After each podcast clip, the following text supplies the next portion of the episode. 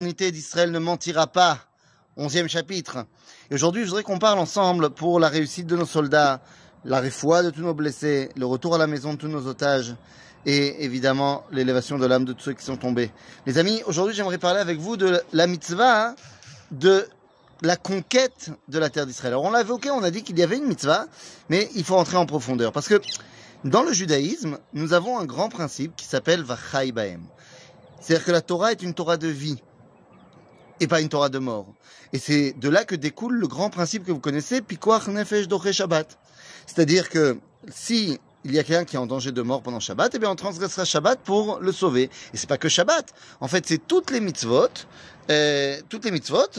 Eh bien, si on est en danger, on les transgressera pour survivre, sauf les trois mitzvot euh, qui sont les trois avérotes très, très graves, comme le meurtre, l'idolâtrie et les relations interdites. Mais à part cela, eh bien, si on nous demande transgresse cette mitzvah-là, mange du cochon ou je te tue, eh bien, on mangera du cochon pour ne pas mourir. Donc cette dimension de euh, cette dimension qu'on veut mettre la vie en avant, eh bien, pourrait rentrer en porte-à-faux avec la mitzvah de conquérir la terre d'Israël. On doit faire la guerre, et dans la guerre, eh il y a des gens qui tombent. Eh bien, il faut bien comprendre que cette dimension de Pikoach Nefesh Doche Shabbat, eh bien, c'est vrai au niveau de l'individu, mais pas au niveau du collectif. C'est-à-dire que dans la mesure où on nous a demandé de conquérir la terre d'Israël, et qu'il est évident qu'il ne s'agit pas ici de se fier au miracle, bien sûr, eh bien nous savons que dans ces cas-là, que ce soit à l'époque de Yahushua, de David, euh, du Second Temple, eh bien, on a dû conquérir la terre d'Israël.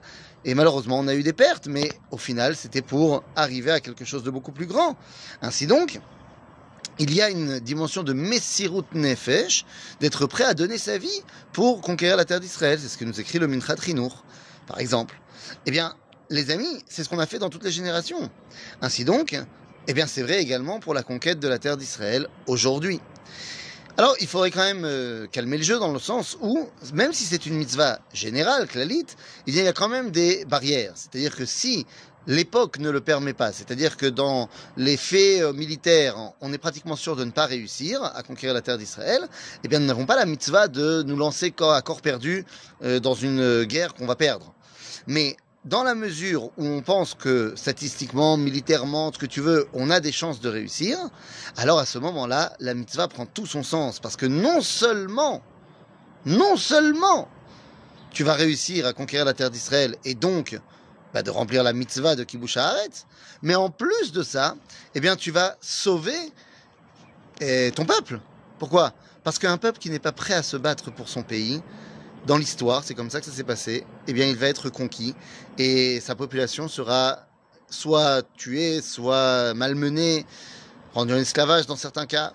En d'autres termes, se battre pour la conquête de la terre d'Israël, c'est pas seulement la mitzvah de conquérir Israël, mais c'est également la mitzvah de sauver le peuple juif. Et aujourd'hui, eh bien, nous sommes dans une situation où même si on ne parle pas forcément de conquête, quoique Bezrat Hashem, on va conquérir la bande de Gaza, mais même si on ne parle pas de conquête, puisqu'on a déjà conquis une grande partie de la terre d'Israël, ça suffit pas, mais si on parle de simplement garder ce qu'on a, ben c'est déjà ça. Et il faut être prêt à se battre pour cela. Et nos soldats extraordinaires, eh bien, c'est ce qui montre au jour, le jour, au quotidien, même quand il n'y a pas la guerre, mais a fortiori en ce moment, où nous sommes partis tout simplement pour assurer l'avenir de nos enfants. Car les amis, c'est de cela dont on parle. La guerre que nous menons aujourd'hui, la guerre du bien contre le mal, c'est pas seulement une guerre de réponse à la barbarie, mais c'est une guerre également pour assurer la paix, l'avenir et la prospérité de nos enfants, de nos petits-enfants. Et on m'a posé la question aujourd'hui, est-ce que peut-être que ça vaut mieux de, bah, pendant le temps de la guerre, de partir d'Israël, d'aller en France. Alors je voudrais rappeler ici les paroles du rabbi Lubavitch en 1991, lorsqu'il avait la, guerre du Golfe, il avait dit, alors que quelqu'un lui avait demandé est-ce que vaut pas mieux ramener les filles qui étaient au séminaire en Israël en, en, Amérique, il avait dit mais je comprends pas, en Israël elles sont à l'endroit le plus safe du monde. L'endroit le plus safe du monde pour un juif c'est Israël. Et je pense que c'est justement le moment de faire preuve de Pikuach Nefesh, de Misirut Nefesh, de faire preuve d'abnégation, de montrer notre cohésion et de montrer notre amour pour la terre d'Israël. Et on voit un véritable engouement de la part des Juifs du monde, soit pour venir en Israël, soit pour aider Israël. Et nous n'abandonnerons pas notre bien-aimé, nous n'abandonnerons pas notre patrie, notre pays, pas notre patrie, et nous n'abandonnerons pas l'avenir de notre peuple et de nos enfants. Amen, ve Amen. À bientôt les amis.